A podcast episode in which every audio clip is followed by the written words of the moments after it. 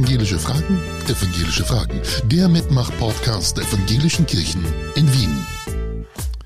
Herzlich willkommen zur mittlerweile 24. Folge von Evangelische Fragen. Mein Name ist Bernd Kratzer und ich stehe hier im H3 Podcast Studio. Liebe Hörerinnen und Hörer, nachdem wir wieder 20 Glaubensfragen von euch erhalten haben, herzlichen Dank dafür, können wir wieder eine Sendung darüber machen. Heute habe ich mir die Pfarrerin aus Liesing, Katrin Götz, eingeladen. Hi Katrin, schön, dass du da bist. Danke, dass ich da sein darf. Wenn du jemanden, der deine Pfarrgemeinde nicht kennt, die evangelische Gemeinde in Liesing beschreiben müsstest, welche Worte würdest du dafür finden?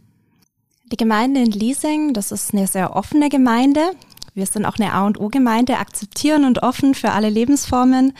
Wir laden ein, wir sind auch eine sehr bunte Gemeinde und meine Gemeinde ist auch sehr experimentierfreudig. Zum Beispiel haben die vor kurzem ihren Kirchenraum um 180 Grad gedreht. Ähm, würde auch nicht jede Gemeinde machen. Klingt spannend, kann man sich sicherlich auf eurer Webseite anschauen. Ja. Bist du bereit für die 20 Fragen? Lass uns losmachen. Alles klar, dann fangen wir mal an.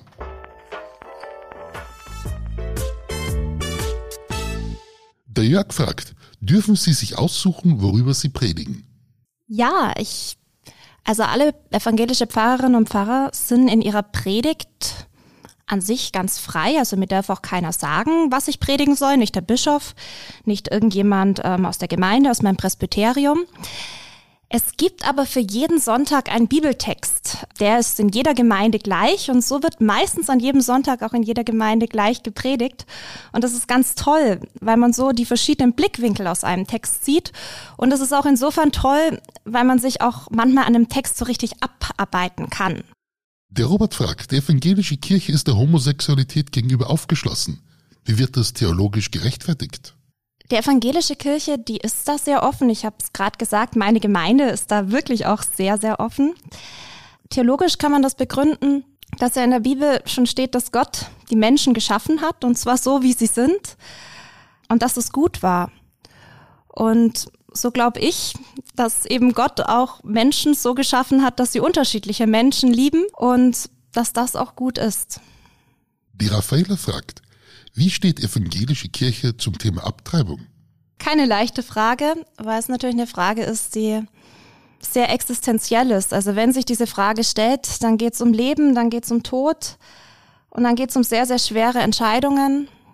Und es ist schwierig immer zu sagen, die evangelische Kirche, gerade wenn es auch um solche Entscheidungen geht. Ich glaube, niemand, der vor so einer Entscheidung steht, macht sich das einfach. Und ich glaube auch, das ist eine Entscheidung, mit der muss man das ganze Leben leben in die eine oder in die andere Richtung.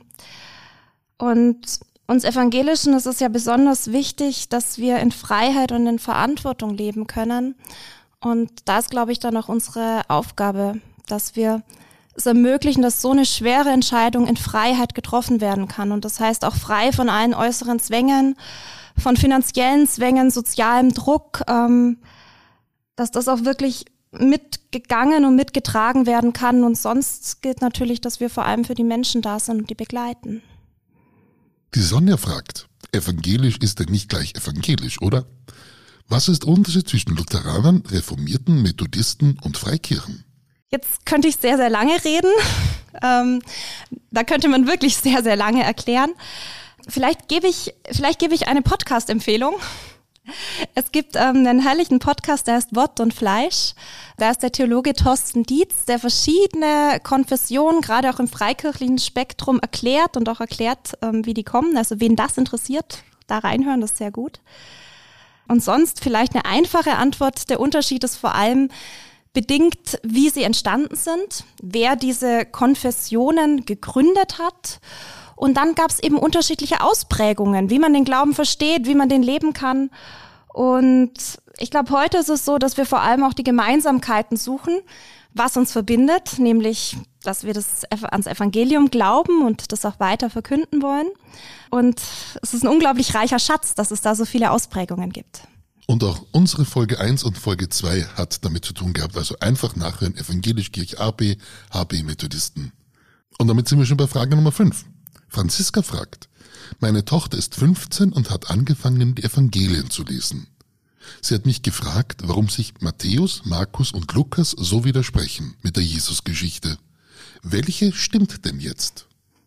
alle stimmen und keine vielleicht. Das Besondere ist ja an unserem Glauben und an das, dem, was Jesus verkündet hat, dass man es auch wirklich aus unterschiedlichen Blickwinkeln sehen kann. Und dass unser Leben eben nicht ganz eindeutig ist und man sagen kann, das ist richtig, das ist falsch. Und dass diese Geschichte von Jesus aus unterschiedlichen Blickwinkeln erzählt wird, das zeigt das eben auch. Und das macht, ja, unseren Glaubensschatz wirklich so wertvoll. Es stimmt also kein Evangelium so richtig, also jedenfalls historisch nicht, aber in jedem Evangelium ist eine eigene Botschaft drin, die zu uns sprechen kann. Und insofern ist es sehr, sehr bereichernd, wirklich alle auch zu lesen und nebeneinander zu stellen.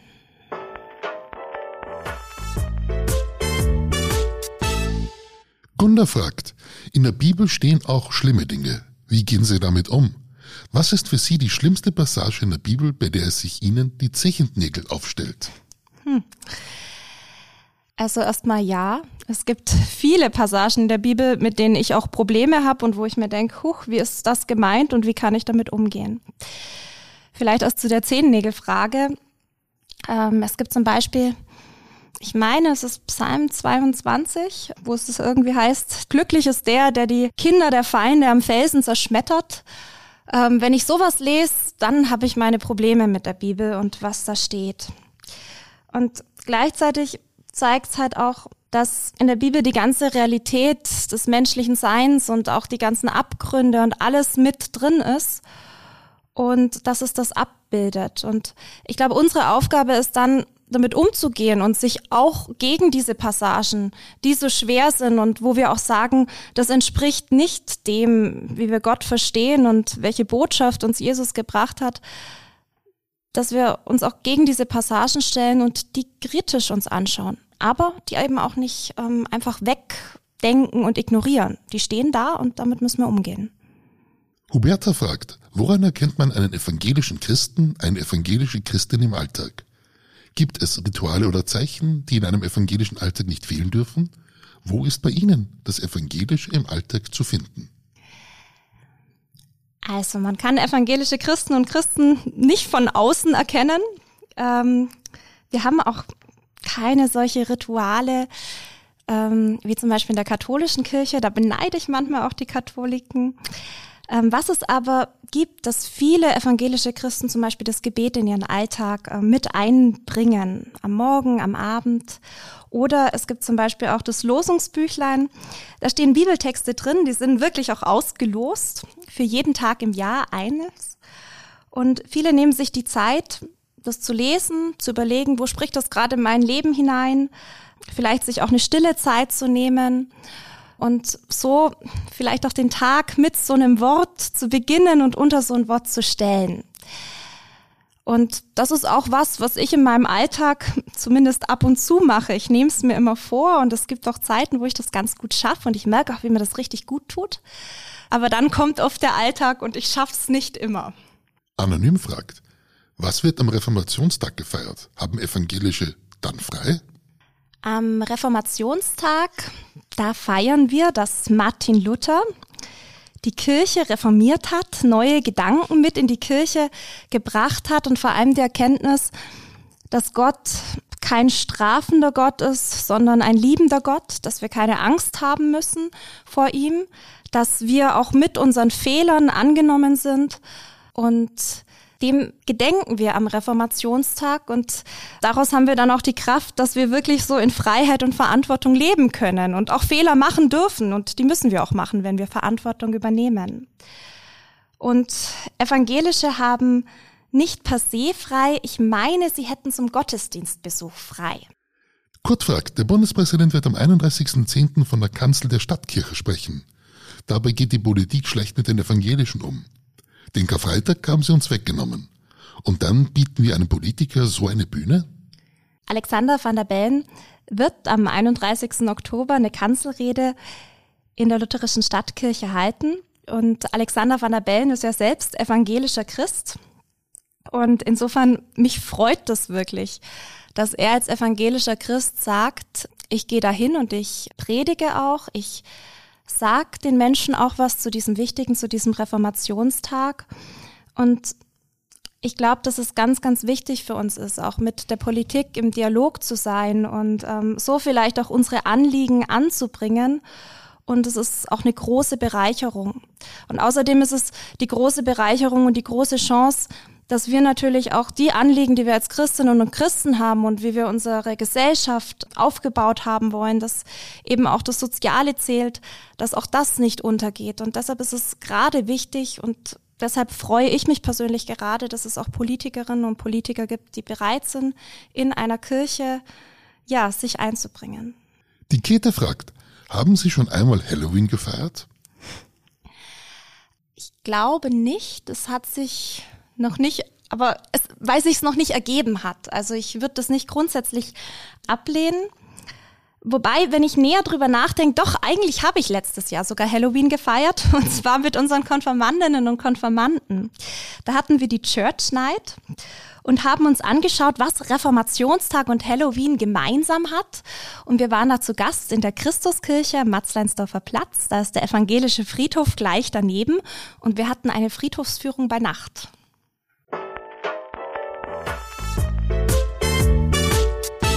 Bevor wir zur nächsten Frage kommen, hätte ich eine Bitte an alle HörerInnen. Damit wir bekannter werden, brauchen wir Likes und Kommentare. Ein Podcast mit vielen Likes, Bewertungen, Kommentaren wird vorgereiht und anderen Menschen angeboten. Wäre schön, wenn ihr uns dabei unterstützen könnt. Susanne fragt, was machen Sie, wenn am 31.10. bei Ihnen Kinder läuten und Süßes oder Saures rufen? Ich wäre erstmal erschrocken und würde mich fragen, ob ich Süßes daheim habe. Ich würde sie nicht wegschicken. Ich würde ihnen auf jeden Fall was mitgeben. Ähm, wie schon gesagt, das Problem ist eher, habe ich was da, was ich ihnen mitgeben kann? Und vielleicht ergibt sich sogar ein kurzes Gespräch, wo man auch sagen kann, übrigens, heute ist auch Reformationstag, aber die Priorität liegt schon dabei, ihnen was Süßes mitzugeben. Die Susanne fragt, was bedeutet den evangelischen Allerheiligen und Allerseelen? In der evangelischen Kirche sind es ja keine offiziellen Feiertage. Wir haben ja auch keine heiligen Verehrung. Aber es ist natürlich so, dass diese Tage ganz, ganz wichtig sind, so zum Totengedenken. Bei uns Evangelischen, da beten wir zwar nicht für die Toten, aber wir denken doch an unsere Verstorbenen und ja, denken auch daran, dass sie es jetzt hoffentlich gut haben. Und deshalb gibt es in vielen Orten in Österreich auch die Tradition, dass es Friedhofsandachten gibt, oft auch ökumenisch. Auch bei uns in der Gemeinde gibt es fünf oder sechs Friedhofsandachten an Allerheiligen, alle ökumenisch. Und das ist schon was ganz Besonderes. Für unsere Evangelische gibt es dann noch den Ewigkeitssonntag. Das ist der letzte Sonntag vor dem, vor der Adventzeit. Und da wird noch mal im Gottesdienst der Verstorbenen des Jahres gedacht. Da zündet man dann auch Kerzen an und verliest auf die Namen aller Verstorbenen. Die Katja fragt, hat Jesus wirklich Wunder vollbracht? Blinde sehend gemacht? Lahme gehend? Das weiß keiner so genau. Und das ist vor allem eine Frage des Glaubens. Ich glaube, dass das Jesus gemacht hat. Ich weiß nicht sicher, ob jede Geschichte, die in der Bibel so steht, ob die genau so passiert ist und auch ob jedes Wunder so passiert ist. Das wird aber für mich auch keinen Unterschied machen. Weil ich glaube, was wichtig ist, was diese Geschichten transportieren, dass Jesus eben einen Unterschied in der Welt machen kann. Und ich glaube schon auch, dass in der damaligen Zeit, als diese Geschichten niedergeschrieben wurden, dass ja viel üblicher war, dass man Sachen in Wunder erzählt hat und Botschaften auch mit Wundergeschichten weitergetragen hat. Deshalb glaube ich ja, er hat Wunder vollbracht. Ob jedes Wunder so in der Bibel genauso passiert ist, das weiß ich nicht. Stefan fragt, angesichts des Klimawandels, es gibt derzeit so viele Feuer und Überflutungen, wo ist da Gott? Und kann Gott die Welt noch retten?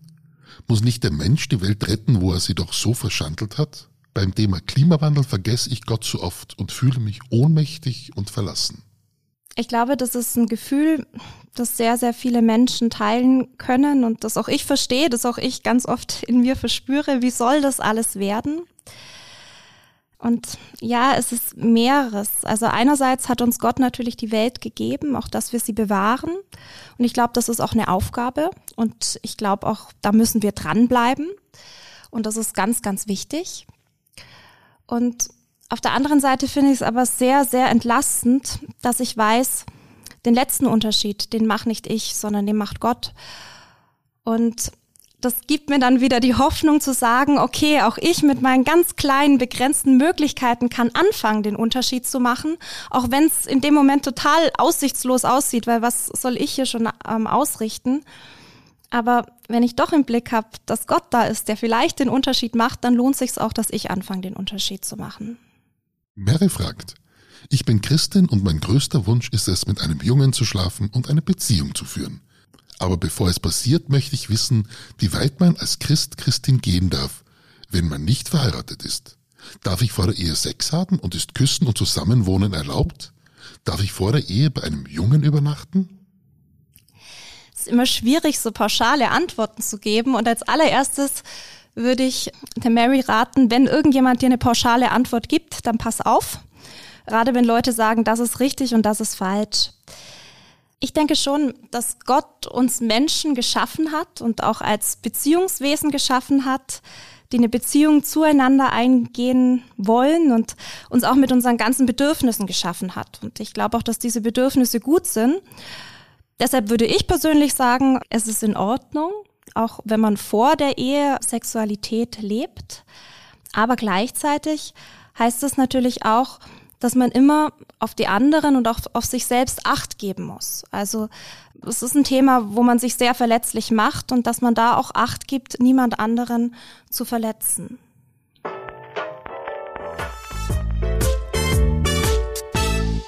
Juliane fragt, und damit sind wir schon bei Frage Nummer 16. Warum ist mir Gott so fern? Ich bete jeden Tag, aber ich spüre nie, dass er für mich etwas macht. Wie kann ich meine Beziehung zu ihm verbessern? Ich denke, das ist ein Gefühl, auch das haben sehr, sehr viele Menschen. Und das Spannende ist, dieses Gefühl, das findet sich sogar in der Bibel wieder. Auch in der Bibel, in den Psalmen gibt es Psalme, wo es heißt, Gott, warum hast du mich verlassen und ich spüre dich nicht und du bist nicht da und antworte mir doch. Und das finde ich erstmal schon ganz gut zu wissen, dass man mit so einem Gefühl nicht allein ist und sogar diejenigen, die es in die Bibel geschafft haben, das als Gefühl hatten. Ich glaube, es kann helfen, sich mit anderen auszutauschen, auch über dieses Gefühl zu sprechen. Es kann vielleicht auch helfen, in sich reinzuspüren. Gab es vielleicht mal Situationen in meinem Leben, wo ich Gott doch gespürt habe? Es kann auch helfen, Gott anzuklagen und zu sagen, bitte antworte mir doch. Und sonst möchte ich der Juliane sagen, auch wenn du es jetzt gerade nicht spürst, dass Gott da ist, ähm, der ist da. Und der begleitet dich. Und das ist natürlich schwierig zu glauben, wenn man es gerade nicht so sieht. Aber bleib dran und vertrau darauf. Der ist da. Sebastian fragt, meine Tochter möchte sich nicht konfirmieren lassen. Ich habe schon alles versucht, sie zu überreden, aber sie will nicht. Wie kann ich sie überzeugen? Ja, der Sebastian ist nicht der Erste, der mir diese Frage stellt. Die Konfi-Anmeldung ging raus und es geht immer mehr Jugendlichen so. Die Konfirmation ist bei uns ja quasi die Bestätigung der Taufe und zwar, dass die Jugendlichen selbst Ja sagen. Ich möchte diesen Weg weiter mit Gott gehen. Und insofern müssen wir natürlich die Jugendlichen auch ernst nehmen, weil wir sagen, jetzt seid ihr alt genug, ihr könnt euch entscheiden und dann müssen wir ihre Entscheidung auch ernst nehmen. Ich würde trotzdem schauen und nochmal fragen, woran es denn liegt, dass sie sich nicht konfirmieren lassen möchte, ob es wirklich um die Konfirmation geht. Manchmal sind es auch ganz andere Sachen, Angst, dass man niemand kennt oder ähm, dass man sich unwohl fühlt. Dem erstmal auf die Spur gehen. Und sonst natürlich, die Jugendlichen sind in diesem Alter religionsmündig und sie wirklich auch in dieser Entscheidung bestärken. Und Jetzt muss man ja sagen, auf das, was es ankommt, das ist die Taufe. Und da hat Gott schon zu uns Ja gesagt. Und vielleicht ist die Konfirmation und dieses Thema jetzt im Moment nicht dran, aber vielleicht kommt es irgendwann im Laufe des Lebens. Und deshalb würde ich da auch in aller Gelassenheit, ähm, mit aller Gelassenheit rangehen und als Eltern vielleicht einfach auch vorleben, wie es gut sein kann, mit Gott, mit Jesus zu leben. Ernest fragt, Gibt es kein neueres Glaubensbekenntnis? Ich mag das alte schon nicht mehr beten. Es gibt viele neue Glaubensbekenntnisse. Es gibt zum Beispiel ganz bekannte von ähm, Dorothee Sölle oder von ähm, Dietrich Bonhoeffer, die ganz neue Worte finden. Mir persönlich gefallen oft auch Glaubensbekenntnisse, die für Kinder geschrieben sind, weil man da ganz oft raushören kann, um was es wirklich geht. Und ich würde da ermutigen, einfach das Internet mal zu durchforsten, was da alles da ist. Und das alte Glaubensbekenntnis, ich verstehe, dass da manche Passagen schwierig sind oder dass man sich vielleicht auch denkt, das ist jetzt schon so abgedroschen. Ich persönlich, ich mag das schon sehr, vor allem, weil es uns auch verbindet unter den verschiedenen Gemeinden untereinander und auch mit den katholischen Christinnen und Christen. Und das ist schon auch ein Schatz, dass wir solche alten Worte haben, die wir alle gemeinsam sprechen können. Rosalinde fragt, meine Mutter liegt schon seit zwei Jahren im Sterben und kann es einfach nicht. Sie mag nicht mehr. Ich weiß schon nicht mehr, was ich ihr sagen soll. Haben Sie die richtigen Worte für mich? Es ist immer schwierig, auf die Ferne die einen richtigen Worte zu finden. Was für mich bei der Frage rausklingt, ist, dass die Rosalinde sehr für ihre Mama da ist und ja, auch für sie da ist und sie unterstützt. Und ich glaube, dass das vor allem wichtig ist, dass das ihre Mutter spürt. Da ist jemand da für mich und vielleicht kann man ja auch das immer wieder sagen. So, ich bin da, aber Gott ist auch da. Auch wenn du gehst, ist Gott für dich da. Und Gott ist auch für alle hier in dieser Welt da und der bleibt auch da. Und dann habe ich vielleicht nicht Worte für Rosalindes Mutter, sondern für die Rosalinde selber. Es gibt ja dieses Lied von Paul Gerhardt, Befiehl du deine Wege.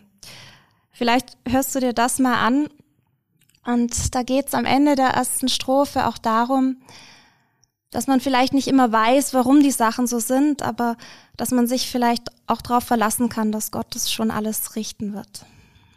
Die letzte Frage kommt von Karl Egon. Erzählen Sie mir bitte Ihre schönsten Glaubenserinnerungen.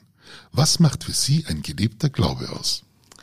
Die schönste, das ist nicht so leicht. Ich habe viele Glaubenserinnerungen. Ich erzähle vielleicht eine sehr schöne, die mir letzte Woche passiert ist. Da hatten wir Geburtstagsjause und da habe ich mit einer über 90-jährigen Frau gesprochen, die wohnt im ähm, Pflegewohnheim und die war aber so rundum, ja, positiv und auch positiv dem Leben gegenüber eingestellt. Es geht zwar nicht mehr alles, aber irgendwie ist es ja doch gut und irgendwie lächle ich die Menschen, die dort arbeiten, am Morgen an und die lächeln zurück. Und als ich mich länger mit dieser Dame unterhalten habe, habe ich herausgefunden, dass die in den letzten ein, zwei Jahren sehr, sehr große Schicksalsschläge erlitten hat. Und zwar wirklich welche, die man niemand anderem wünscht. Und es war für mich schon eine ganz große Erfahrung zu sagen, sie hat gespürt, dass da jemand ist, der sie trägt. Und sie hat auch gesagt, da denke ich an die Frage von gerade eben, sie hat vielleicht Gott die ganze Zeit nicht immer gespürt. Aber sie verlässt sich schon darauf, dass der da ist. Und das war eine sehr, sehr schöne Glaubenserfahrung. Ja, vielleicht ist der gelebte Glaube gerade das, was sich in dieser Geschichte auch widerspiegelt. Dass man sich immer wieder bewusst macht, dass man mit Gott gemeinsam auf dem Weg ist, dass man da auch behütet ist. Vielleicht auch dann, wenn man es nicht spürt, wenn es vielleicht ganz weit weg ist, trotzdem sich immer wieder zumindest ein Funken dieser Erinnerung ähm, wachruft. Und ich glaube, wenn man das schafft, dann kann man auch mit einer gewissen Hoffnung und Zuversicht ins Leben gehen und das ist dann wirklich gelebter Glaube. Ja, und das war's auch schon wieder. Liebe Katrin, ich danke dir für dein Kommen und für deine großartigen Antworten. Dankeschön. Euch, liebe Hörerinnen und Hörer, danke ich fürs Zuhören und ich darf euch bitten, empfehlt uns weiter. Auch freuen wir uns über eine positive Bewertung. Und zum Abschluss darf ich dich noch um ein Segenswort bitten. Gott, der Ermächtige und die Barmherzige, segne dich und behüte dich. Er sei bei dir an jedem Tag, sei um dich. Und er schenke dir immer wieder neue Gedanken, schenke dir immer wieder neue Kraft auf allen deinen Wegen. Amen.